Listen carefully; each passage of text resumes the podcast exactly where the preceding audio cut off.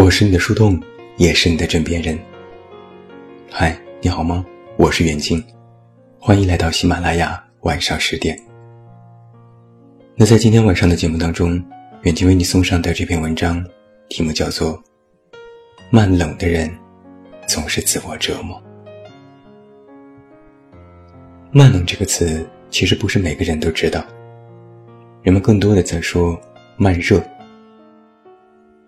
我们总说慢热的人很可怜，别人已经入戏良久，你还在苦苦挣扎，入门不得。但是在感情当中，更伤人的，往往是慢冷。先炙热的心变冷了，慢热的却停不了，还在沸腾着。而一个慢冷的人呢，其实是会自我折磨的。你有多久没有对一个人动过心了？一个月、一年、五年还是十年？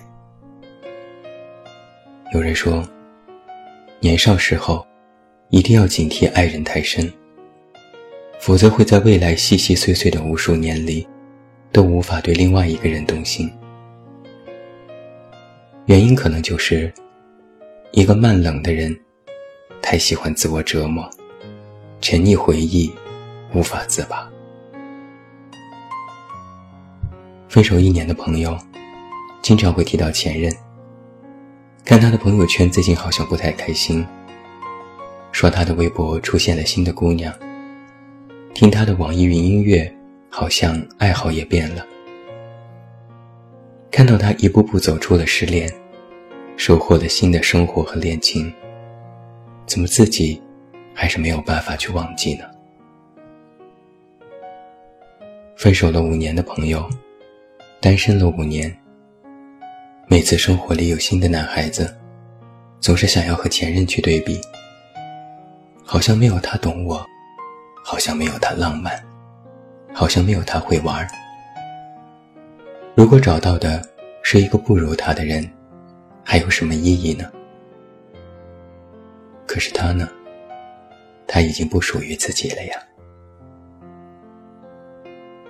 分手了十年的朋友，陆陆续续换过好几个男朋友，都不够长久。也许越是长大，越能够看出什么是真爱，什么是合适。还是不甘心和不够爱的人将就一生。有一点怀念当初大家简简单单，除了爱情。什么都不考虑的年纪，可那个简单当中的人，好像也已经结婚了。那些活在记忆当中的人，听不见挽留，也不会站在原地，自顾自的走掉，留下那个慢冷的人，继续舔舐伤口，自我疗伤。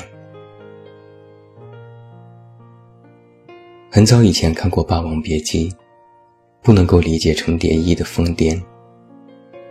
后来重看一遍，终于理解了他说的那句话。他说：“说好了一辈子，少一年、一天、一个时辰，都不是一辈子。”他们在戏里是霸王别姬，在戏外。是青梅竹马的陈蝶衣和段小楼，一起长大，一起被师傅打到痛哭流涕，又相互安慰，走过生命当中最灰暗的日子，直到一起成角儿。他们约好要一起唱一辈子。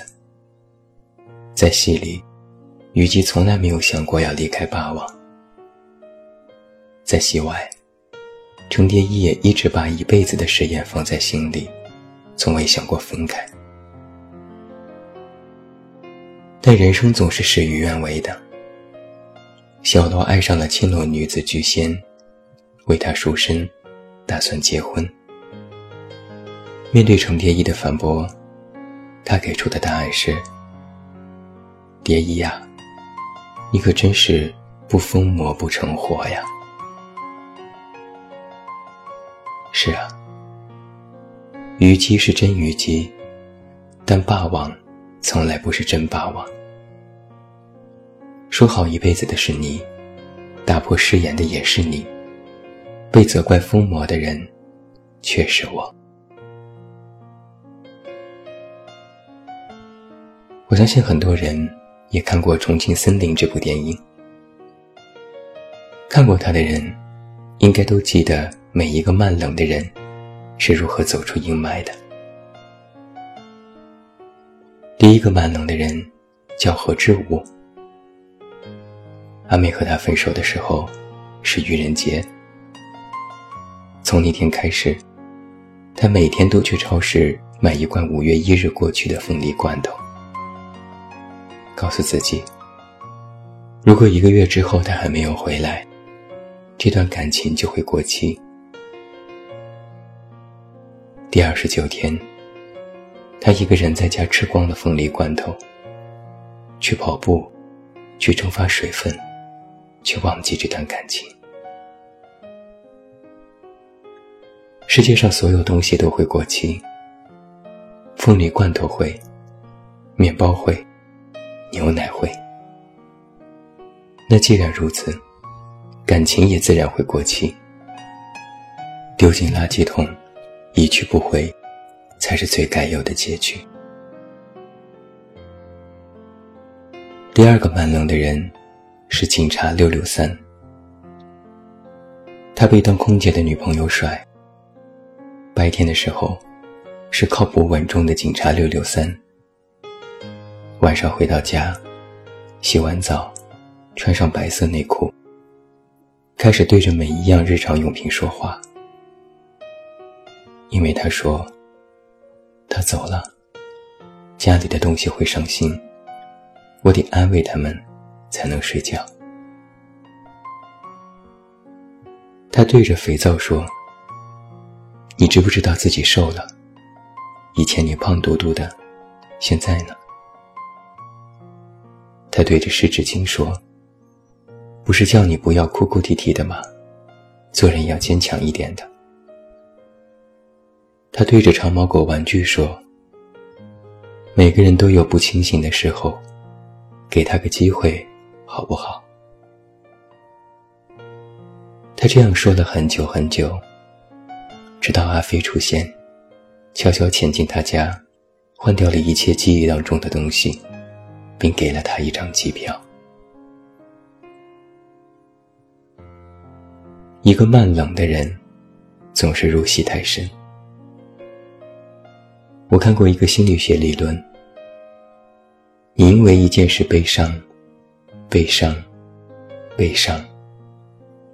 时间久了，你就会爱上自己的悲伤，沉溺在悲伤里无法自拔，就像变成水仙花的那格洛斯一样，沉溺在自己的倒影里，直到被吞噬。不是每一段感情都能够善始善终的，也不是每一个人都会信守承诺的。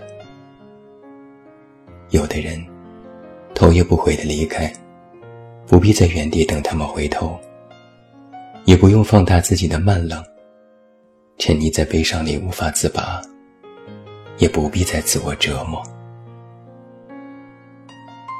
如果可以的话，给自己一个期限，就像电影里的何志武那样，一个月、一年，或是三年。时间到了，就放下吧。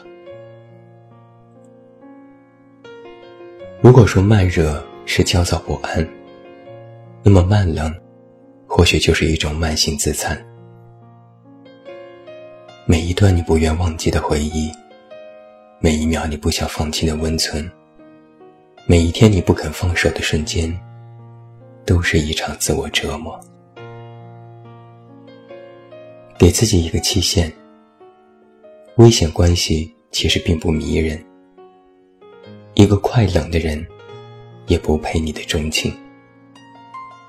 期限一到，就放下他吧。最后，祝你晚安，有一个好梦。不要忘记来到微信公号“这么远那么近”进行关注，每天晚上陪你入睡，等你到来。我是远近，你知道该怎么找到我。